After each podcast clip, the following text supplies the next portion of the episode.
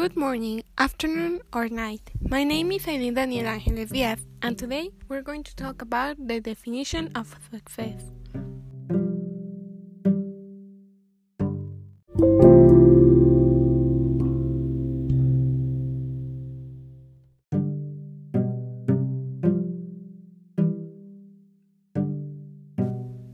The dynamic will be to answer four questions related to two videos then one of them is a success tips for young men from Real Men, Real Style.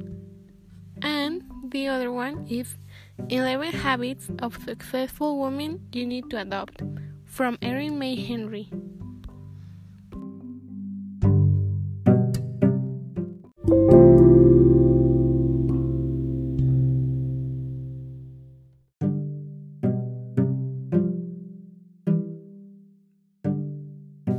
First, how do these recommendations align with my values about success? First of all, I think it's really important to step in your life, to start caring about what you're doing and what you have planned. You can just stay and wait for everything to happen.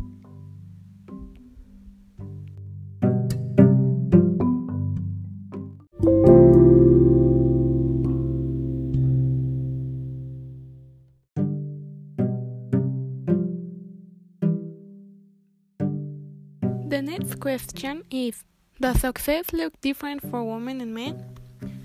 In this video, the man refers to success to how he lives with his wife and his kids, while the woman refers to success as how she is managing her her life in general, not only her lifestyle but also her work.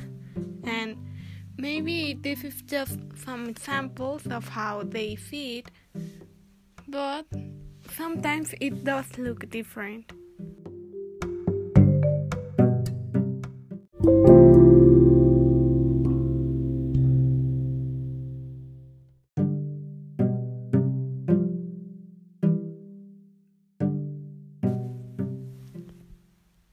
We follow with Do you agree with the what was presented today, or do you have a different idea on how to approach success?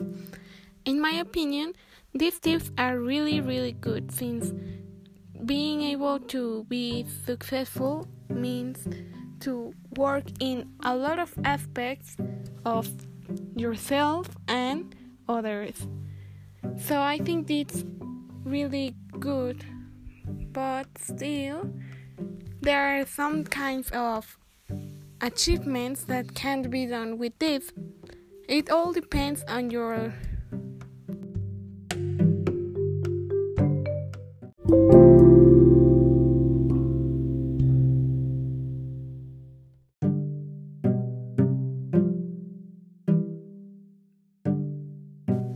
Last but not least, do you feel there is a difference in how women and men are treated in the workplace? Yes, I think there is still some difference. Even if we are fighting to make things equal, there are some places that still make women work more or the same but get paid less. So it's really, really bad. Do I have any examples from family members? Yes, I do. I have a cousin that once worked on I don't remember the name, but they treated women differently.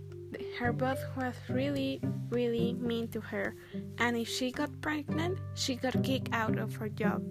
She wanted to get pregnant to be able to put a demand on him, but she preferred to go out.